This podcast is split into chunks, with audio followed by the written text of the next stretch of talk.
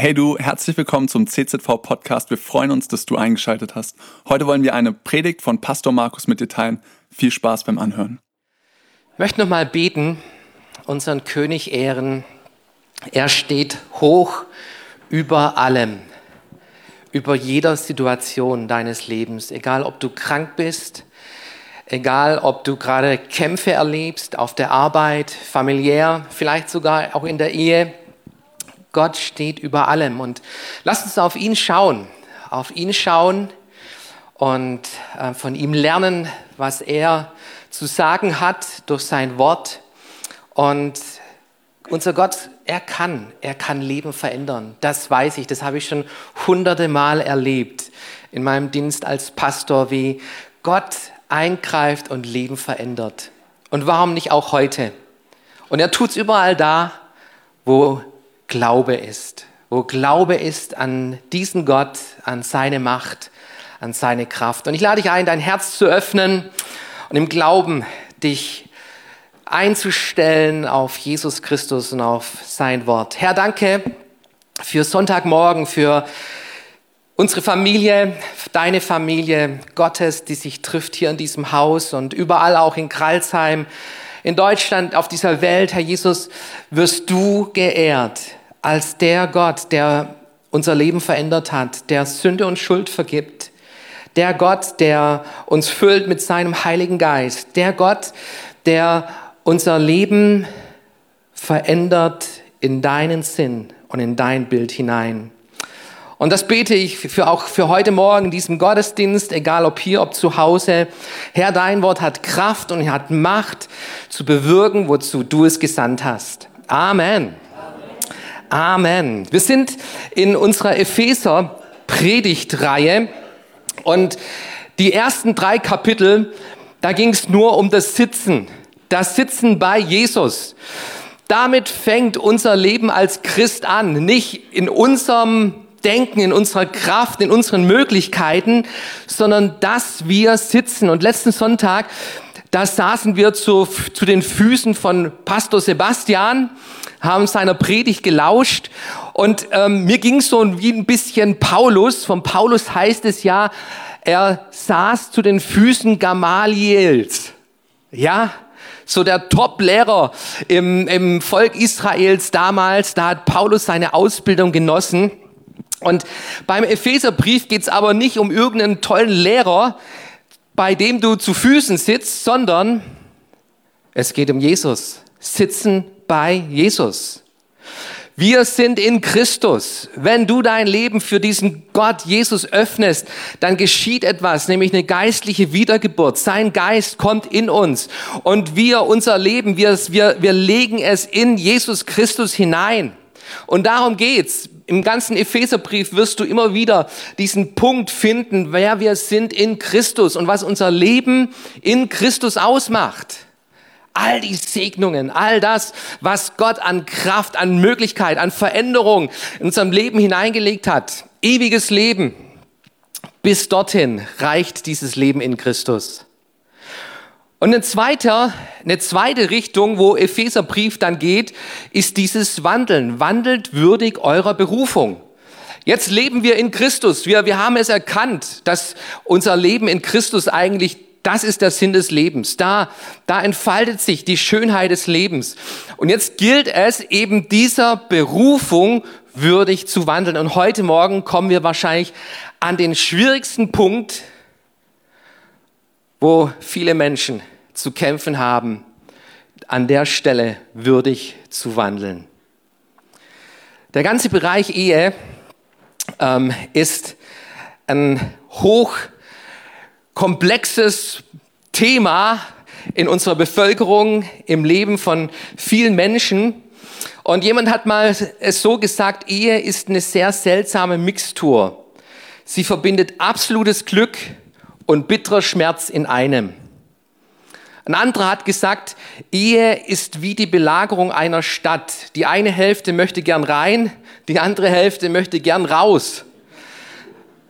Ein Pastor besuchte eine Psych Psychiatrie und im ersten Stock, da wurde er von dem ähm, Hausleiter durchgeführt, traf er einen Mann, der herzzerbrechend heulte und nicht zu trösten war und er schluchzte aus, aus, aus dem Herzen heraus und der Pastor fragte, was ist mit dem los? Und der Psychiater sagte, ja, der Mann ist hier wegen gebrochenen Herzens. Eine Frau Maria hat ihn verlassen wegen einem anderen. Oh, okay, gebrochenes Herz. Sie ging weiter, kam ins Obergeschoss. Und Im Obergeschoss waren die Gummizellen. Und sie trafen einen Mann und der ständig mit dem Kopf gegen die Gummiwand schlug. Und, und der Pastor fragte, was ist denn mit dem? Ja, das ist der Mann, der die Maria geheiratet hat.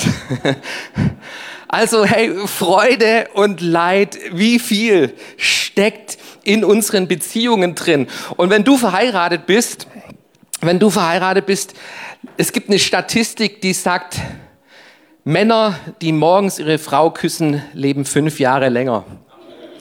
Hey, ihr lieben Männer, wenn du länger leben willst, beherzige den Rat, ist ein guter Rat. Ob stimmt, weiß ich nicht. Ich werde es mal ausprobieren und werde mal schauen, ja. Ähm, eine andere Statistik besagt, dass ähm, wenn du ermordet wirst, du höchstwahrscheinlich die, die, Perso die Person schon kennst, von der du ermordet wirst. Okay, soweit mal Statistiken. Wir schauen in den Epheserbrief hinein und wir stellen fest, dass Paulus genau dieses Thema auch anspricht.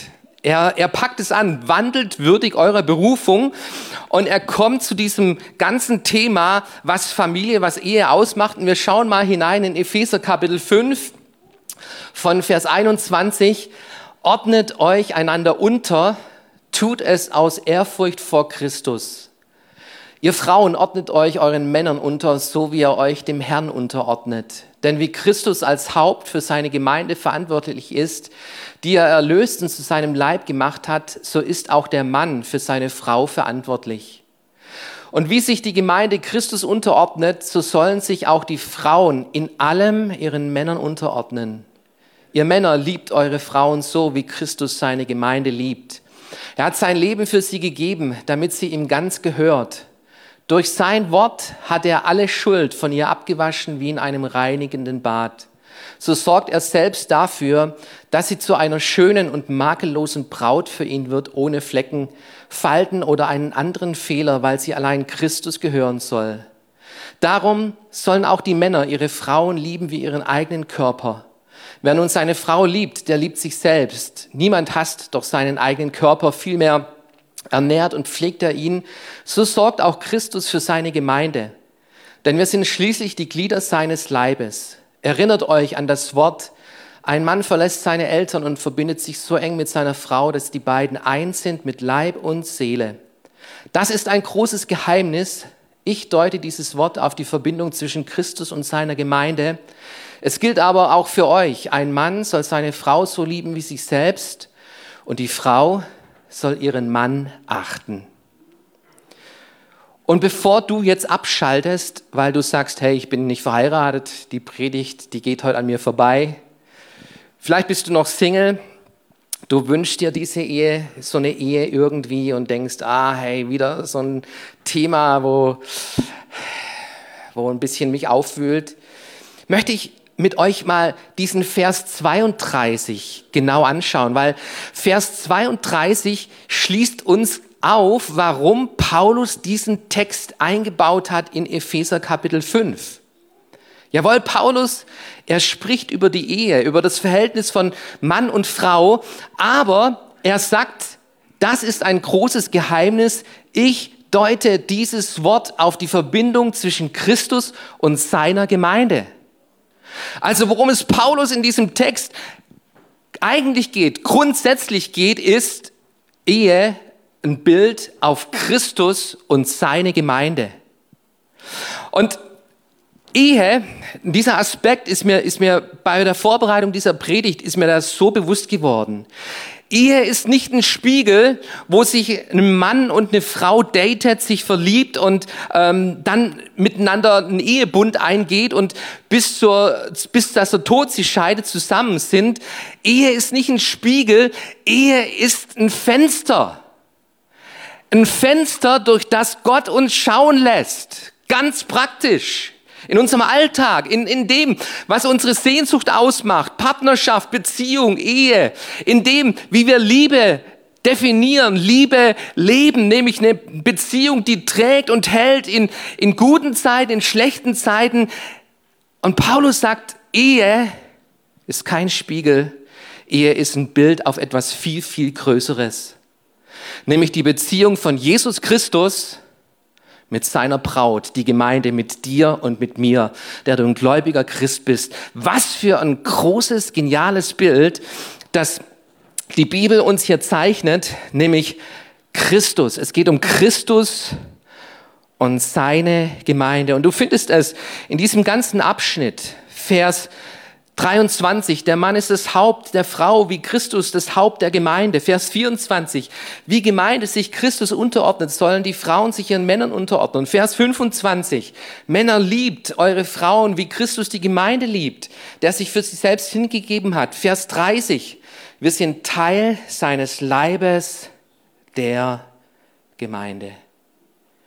Und merkt ihr was?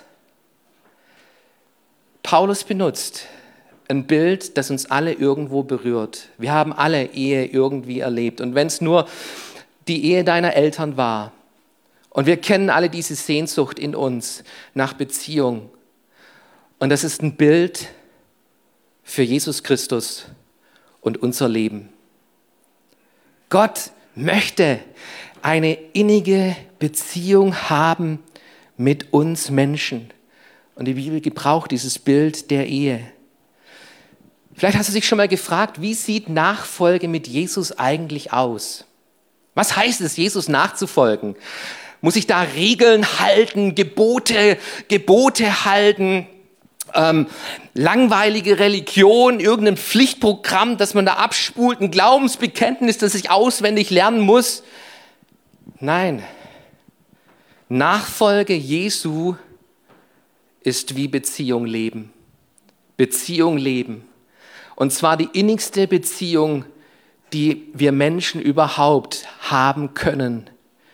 Einen Gott, es gibt einen Gott, der dich liebt, bedingungslos liebt. Und sein Ja steht fest. Es steht fest. Er hat am Kreuz es festgenagelt, dass er alles vergibt, was wir falsch gemacht haben. So sehr hat Gott diese Welt geliebt, dich und mich geliebt. Und er hat sein Leben gegeben. Und diese Beziehung, diese Beziehung, die soll erfüllt sein mit Geben und Nehmen, wie es in der Ehe ausmacht. Ne, soll erfüllt sein, wo es nicht um mich geht, dass meine Bedürfnisse allein befriedigt werden, sondern wo es darum geht, den anderen glücklich zu machen.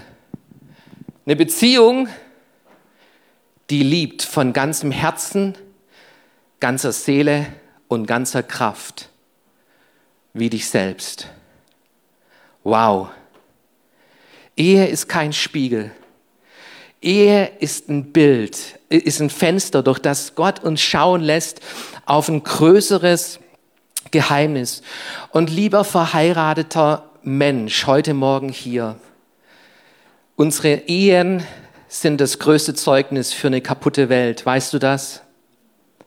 Deine Ehe, wenn du eine Ehe lebst, die geprägt ist von dieser Liebe, von so einer Liebe, die das widerspiegelt, was Gott in Beziehung hineingelegt hat, das ist das größte Zeugnis, was du einer verlorenen Welt geben kannst. Und deshalb hasst Gott auch Ehescheidung. Er hasst Ehescheidung, sagt uns Malachi Kapitel 3, Vers 16. Und Warum? Wir, wir haben den Eindruck, hey, man, man kann Liebe irgendwo kündigen. Und Gott kündigt keine Liebe. Er kündigt keine Liebe, sondern er, er hält fest. Er geht hinterher. Da, wo wir untreu sind, er bleibt treu in seinen Verheißungen zu uns. Wir haben einen Gott, der liebt, der liebt. Und ähm, wenn du Single bist, wenn du Single bist, dann behaltet es auch im Gedächtnis, Ehe ist kein Ziel für sich alleine. So, wo du vielleicht denkst, hey, wenn ich verheiratet bin, dann bin ich glücklich, dann habe ich ein erfülltes Leben. Nein. Gott allein kann unser Mangel ausfüllen. Kein genialer Ehepartner deines Lebens wird es tun können. Wenn du das von jemand erwartest, dann wirst du enttäuscht, enttäuscht sein am Ende. Allein Gott kann diesen Mangel ausfüllen. Allein Gott füllt dieses Glück. Und ähm, wenn, wenn du Single bist, dann such jemanden, der Jesus liebt von ganzem Herzen, der Jesus mehr liebt als dich und ihr gemeinsam dieses Bild von Ehe lebt zur Ehre Gottes. Und ihr werdet das Glück finden, das Gott hineingelegt hat, ganz automatisch. Das ist so der erste Gedanke bei Epheser Kapitel 5. Es, es geht um ein Fenster. Es geht um etwas Größeres als das Thema, als das Thema Ehe. Und lass uns mal so in den Garten Eden, Anfang der Bibel hineinschauen. Und da findest du Adam und Eva, diese erste glückliche Ehe und die erste unglückliche Ehe auch. Und ähm, nach dem Sündenfall, da spricht Gott zu den beiden und sagt, von nun an wirst du versuchen, über deinen Mann zu, über, über deinen Mann zu herrschen, aber er wird dich bestimmen. Und du siehst, dass Sündenfall nicht nur die Beziehung zu Gott irgendwie durcheinander brachte und zerstörte, sondern auch die Beziehung untereinander. Zwischen uns Menschen wurde Beziehung zerstört. Und alles, was nach dem Sündenfall in der Bibel kommt, zeigt uns, wie Gott, wie Gott unterwegs ist, um das Leben von uns Menschen wieder sinnvoll liebevoll zu richten und zu ordnen. Und so findest du eben auch Epheser Kapitel 5, einen Text, der Ordnung bringen will, Ordnung in unser Leben. Und ähm, in diesen Versen, in diesen Versen, da findest du ähm, die Frau herausgefordert. Sie soll sich ihrem Mann unterordnen, ihren Mann achten. Und der Mann, er, er soll seine Frau lieben und sein Leben geben für sie. So, das sind die zwei Bereiche, wo Paulus jetzt ganz praktisch wird, auch in Bezug auf Ehe, auf das Zusammenleben zwischen Mann und Frau in der Ehe. Und wir schauen uns an hier, ihr Frauen ordnet euch euren Männern unter, so wie ihr euch dem Herrn unterordnet. Und dieser Vers, der hat so viel Spannung schon hervorgebracht. So viel Spannung in, in, in, in Ehen, in Gemeinden. Und deshalb ist es gut und wichtig, dass wir verstehen, worum es hier geht. Dieses Wort Unterordnung. Was bedeutet dieses Wort Unterordnung? Ich habe euch ein Bild mitgebracht. Ähm, wer von euch hat schon mal Wrestling im Fernsehen angeschaut? Kennt ihr Wrestling? Wrestling Hulk Hogan, der Rechte hier, so ein Wrestling-Hero. Dann ähm, es gibt noch andere verrückte Namen. Kurt, Angel, Dwayne, The Rock. Also je, je, je gewaltiger der Name, desto gewaltiger auch das Auftreten von diesen Wrestlern. Und diese Wrestler, ähm, da gibt's eigentlich zwei Spielregeln, wie du einen Kampf in Wrestling gewinnst. Nämlich eine Spielregel ist, dass dreimal deine Schultern auf den Boden runtergedrückt sind und wenn das dreimal geschieht, dann hat dein Gegner gewonnen, der dich runtergedrückt hat. Das ist die eine Regel und die heißt im Englischen Fall. Fall. Three times Fall und der Kampf ist beendet und es gibt einen Gewinner. Eine zweite Möglichkeit, wie ein Kampf gewonnen wird, ist durch Submission im Englischen. Submission heißt Unterordnung, heißt aufgeben. Das bedeutet, du kannst den Kampf auch gewinnen, wenn der andere merkt, hey, ich sehe kein Land mehr. Der andere, der ist viel hässlicher als ich, der hat einen viel gewaltigeren Namen als ich, der ist viel stärker als ich, der springt viel gewaltiger auf mich drauf und haut mir auf die Birne. Submission, Unterordnung. Ich gebe auf. Wenn das dein Bild von Unterordnung ist, ähm, und es bedeutet, der Hässlichere gewinnt, der Stärkere gewinnt, wenn, wenn das Unterordnung ist und Ehe funktionieren soll, dann gut Nacht. Und das ist auch nicht das Bild, das die Bibel in Bezug auf Unterordnung gebraucht. Wenn es um Unterordnung geht, dann ist es nicht dieses Bild, wo Unterwerfung vielleicht bedeutet, mit, mit Kraft, wo, wo jemand Gewalt anwendet, um jemand zu unterdrücken. Hey, das ist Taliban. Das ist Taliban. Es gibt keine christliche Taliban. Es gibt frohe Botschaft, Evangelium, auch für jede Ehe. Und die besteht darin, dass Frauen sich ihren Männern unterordnen sollen. Und dann siehst du, siehst du schon mal die Richtung. Es geht nicht darum, dass Männer ihre Frauen unterwerfen sollen und ihnen zeigen sollen, wo die Spur läuft und wie der Hase läuft und ich bin der Pascha und ich bin hier der Chef. Nein, es geht darum, dass Frauen sich ihren Männern unterordnen. Unterordnung hat auch nichts mit so diesem klassischen Rollenbild zu tun. Frau mit den drei Ks, Küche, Kinder, Kirche. Darum kümmert sich die Frau und alles andere kümmert sich der Mann. Sprüche 31, wenn du Sprüche 31 liest, dann, dann liest du von einer erfolgreichen Geschäftsfrau.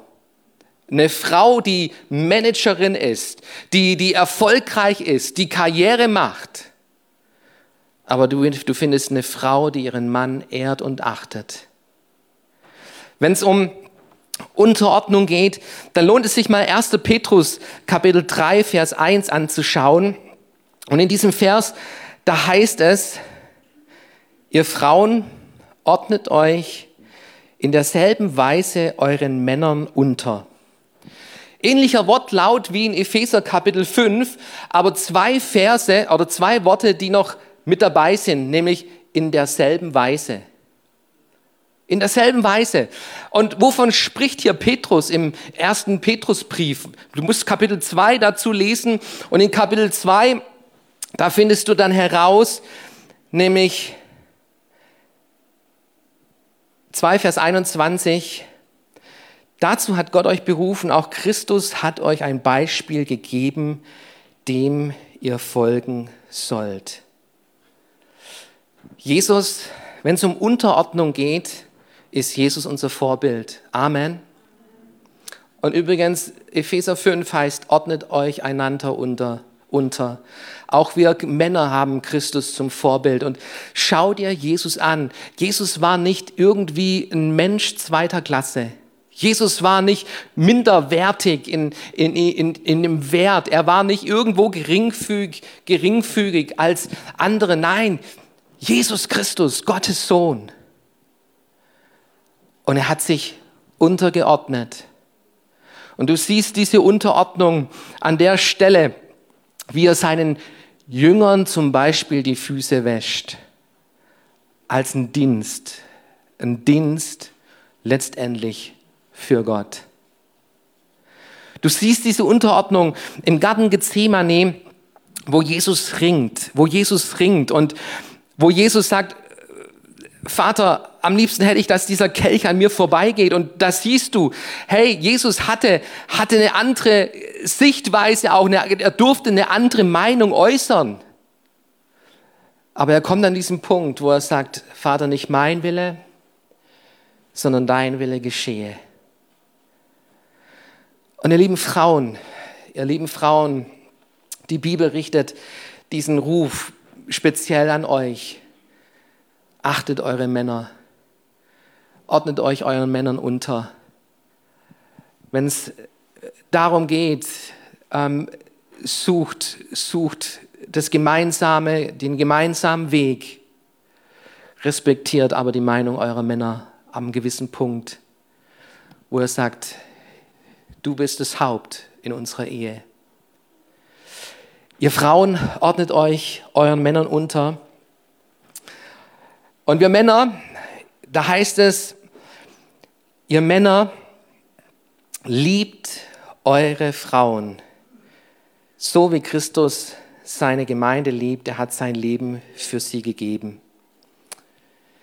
Liebe ist das Magnet, was Menschen zusammenführt. Liebe ist der Zement, der Liebe Menschen zusammenhält. Und deshalb Liebe ist das wichtigste Element in jeder Beziehung, in jeder Beziehung.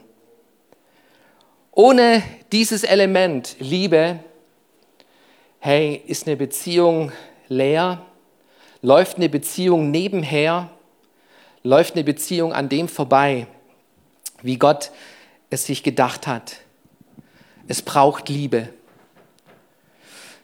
Kepler, dieser ähm, Wissenschaftler des Mittelalters, seine erste Ehe war gescheitert und er dachte sich, ich suche mir mal eine Frau auf ganz wissenschaftlichen Fakten allein. Und so schaute er nach Frauen, wo, wo möglich waren, dass er sie heiraten konnte. Er schaute nach den ganz klaren Fakten im Leben dieser Frauen und er kam heraus mit einer Person, mit einer Frau, die er heiratete. Nur, diese Ehe war noch schlimmer als seine erste. Wissenschaftliche Fakten in der Beziehung, wenn, wenn du so deine Ehe lebst, dann gut Nacht. Es braucht Liebe, es braucht Liebe und Gott spricht uns Männer an dieser Stelle an. Erich Fromm in seinem Buch Die Kunst des Liebens sagt, die meisten Männer sehen das Problem der Liebe oft darin, dass sie zu wenig Liebe bekommen, anstatt darin, Liebe ihrer Frau zu bringen. Darin ist der Knackpunkt, ihr lieben Männer. So, wir, wir kümmern uns um den Rasen, wir machen den Reifenwechsel, wir, ähm, wir kümmern uns ums Einkaufen, um, um die Finanzen, um, um alles Mögliche, wird, kümmert man sich.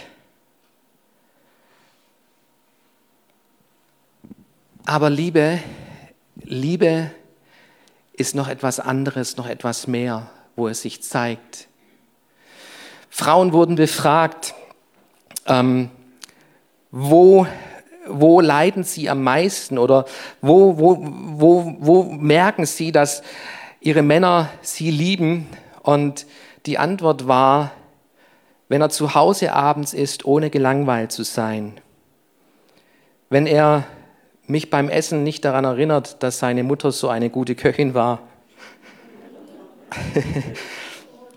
wenn er mir interessante Dinge aus seiner Arbeit erzählt wenn er die kleinen Veränderungen merkt, die ich im Haus vorgenommen habe, wenn er die Dusche immer sauber macht, nachdem er geduscht hat. Und er merkt, hey, es sind nicht die großen Dinge. Es sind nicht die großen Dinge. Paulus sagt, ihr Männer liebt eure Frauen, wie Christus sein Leben, die Gemeinde liebt, wie er sein Leben für sie gegeben hat. Welcher Mann wäre bereit, sein Leben für seine Frau zu geben? Schwierige Frage, okay. Wenn du es nicht hebst, dann hast du vielleicht ein Problem nachher. Okay, zweiten Gottesdienst werde ich nicht mehr stellen, die Frage versprochen. Aber, aber, hey, wie, wie schnell sind wir an dem Punkt und sagen, ey, ich bin bereit, mein Leben zu lassen für meine Frau. Aber die Dusche, die Dusche sauber zu verlassen, ähm, diese Kleinigkeiten, diese Kleinigkeiten, die vielleicht doch wichtig sind für eine Ehe, für eine Beziehung, die lassen wir oft außer Acht. Und so schreibt Paulus, ihr Männer liebt eure Frauen, wie Christus die Gemeinde liebt. Jesus liebt Gemeinde. Nochmal dieses Bild, dieses Fenster, durch das wir schauen können. Jesus hat sein Leben gelassen am Kreuz. Amen. Und er lebt heute immer noch. Er lebt heute immer noch für seine Gemeinde. Er heiligt sie, er reinigt sie, er ist an dir, an mir dran. Er vergibt, er, er, er, er, er ist im Alltag da, unterstützt uns. Er will uns Kraft schenken, er will uns ermutigen, er schenkt uns seinen Frieden, er schenkt uns seine Freude. Jesus liebt seine Gemeinde. Und wir haben Christus zum Vorbild, ihr lieben Männer. Und lasst uns an der Stelle unsere Verantwortung leben. Epheser Kapitel 5, Vers 33 bringt es auf den Punkt. Da heißt es, ein Mann soll seine Frau so lieben wie sich selbst und die Frau soll ihren Mann achten. Männer, liebt eure Frauen. Frauen, achtet eure Männer. Wenn wir so unterwegs sind, wandeln wir würdig unsere Berufung. Und unsere Ehe ist ein Bild von dem, wie Christus seine Gemeinde liebt und pflegt und für sie da ist. Und jetzt bin ich Mann, 28 Jahre verheiratet und ich habe die beste Frau, die ich mir vorstellen kann. Ich würde sie, ich würd sie sofort wieder heiraten. Ähm, sofort. Und ich kenne meine Fehler. Und wie froh bin ich, dass meine Frau immer noch da ist, nicht abgehauen ist, nicht weg ist. Und ich kenne ich kenn die, die, die Konflikte, die es auch in Ehen geben kann. Und die Spannungen, die vielleicht manchmal da sind. Ich kenne das. Wie soll das funktionieren? Und Paulus in diesem Kapitel, in seiner Einleitung, du musst immer den Zusammenhang lesen, wenn du Bibel verstehen willst. Und die Bibel, die ursprüngliche Bibel, die kennt keine Kapitel- und Verseinteilung, die wurde erst später hinzugefügt. Paulus, er schreibt in Vers 18, kurz bevor er über Ehe redet, diesen Satz hier. Betrinkt euch nicht, das führt nur zu einem ausschweifenden Leben. Lasst euch vielmehr von Gottes Geist erfüllen. Und dann schreibt Paulus darüber, wie, wie zeigt es sich, dass man geisterfüllt ist. Geistliche Lieder singen, Dankbarkeit im Herzen. Und weißt du, was ich neu erkannt habe? Nur so funktioniert auch die Unterordnung. Und nur so funktioniert auch das Lieben. Erfüllt zu sein mit seinem Geist. Ich brauche den Heiligen Geist. Ich brauche den Heiligen Geist für meine Ehe. Ich brauche den Heiligen Geist für meine Beziehungen, in denen ich unterwegs bin. Ich brauche den Heiligen Geist. Und Halleluja, wir sind nicht ähm, kraftlose Christen, die Jesus auf diese Erde belässt, bis er sie abruft in den Himmel, sondern er hat uns seinen Heiligen Geist gegeben. Und wir dürfen uns füllen lassen von diesem Geist. Auch heute Morgen wieder ganz neu. Und ich bitte, dass das Lobpreisteam nach vorne kommt. Und wir wollen uns heute Morgen ganz neu von diesem Gott uns erfüllen lassen. Ehe kann manchmal Marathon sein. Kann manchmal, ähm, ja, Ehe, die Ehereise, das sind nicht die Ehereise ist nicht dein Gang vom Fernseher zum Kühlschrank. Mal auf den Punkt, Punkt gebracht, ja.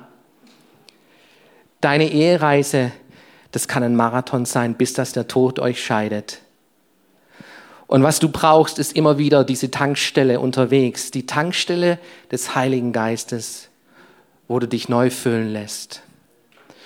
Und es gab Situationen, auch in meiner Ehe, wo ich als Mann auf die Knie gegangen bin, Buße getan habe vor Gott und vor meiner Frau. Es gab Momente, wo ich Gott um neue Liebe für meine Frau gebeten habe. Und weißt du was, dieser Gott, er füllt uns. Er füllt uns immer wieder neu. In Christus, in Christus, da ist die Fülle. Und komm, ich lade dich ein, mit aufzustehen an dem Platz, wo du bist. Stell dich hin vor Gott heute Morgen. Und egal, ob du Single bist, ob du geschieden bist, wieder verheiratet, nur einmal verheiratet, ob du Witwer bist, Witwerin, wir brauchen, wir brauchen dieses Leben aus Gott, auch in unseren Beziehungen. Und Herr Jesus Christus, so stehen wir heute Morgen hier in deinem Haus. Und wir danken dir, dass du uns nicht alleine gelassen hast auf dieser Erde, sondern ich danke dir für die Kraft des Heiligen Geistes. Die Kraft des Heiligen Geistes. Und Heiliger Geist, ich möchte beten darum, dass heute Morgen Erkenntnis geschieht, Überführung geschieht. Herr, dass Menschen heute Morgen Buße tun über, über ihr, ihr falsches Leben, über ihr falsches Verhalten, auch in ihren Ehen. Herr Jesus, dass eine Reinigung geschieht durch die Kraft deines Geistes und dass eine neue Erfüllung geschieht mit deiner Kraft. Halleluja. Heiliger Geist, du schüttest aus die Liebe Gottes in unser Leben und diese Liebe Gottes, die soll übersprudeln in unsere Ehen hinein, in unsere Familien hinein, in unser Umfeld hinein, in jede Beziehung, in der wir stehen, Herr Jesus, sollen Menschen etwas merken und spüren, dass bei uns Christen anders ist, nämlich du, Jesus Christus, lebst in uns. Halleluja. Halleluja. Cool, dass du dir unsere Predigt angehört hast. Wir hoffen, sie hat dir geholfen und wir wollen dich ermutigen, auch während der Woche Teil einer Kleingruppe zu werden. Schreib uns einfach eine E-Mail an podcast.czv-kreuzheim.de oder komm einfach am Sonntag in unseren Gottesdienst. Folge uns außerdem auf Facebook oder Instagram für alle weiteren Infos. Wir freuen uns auf dich.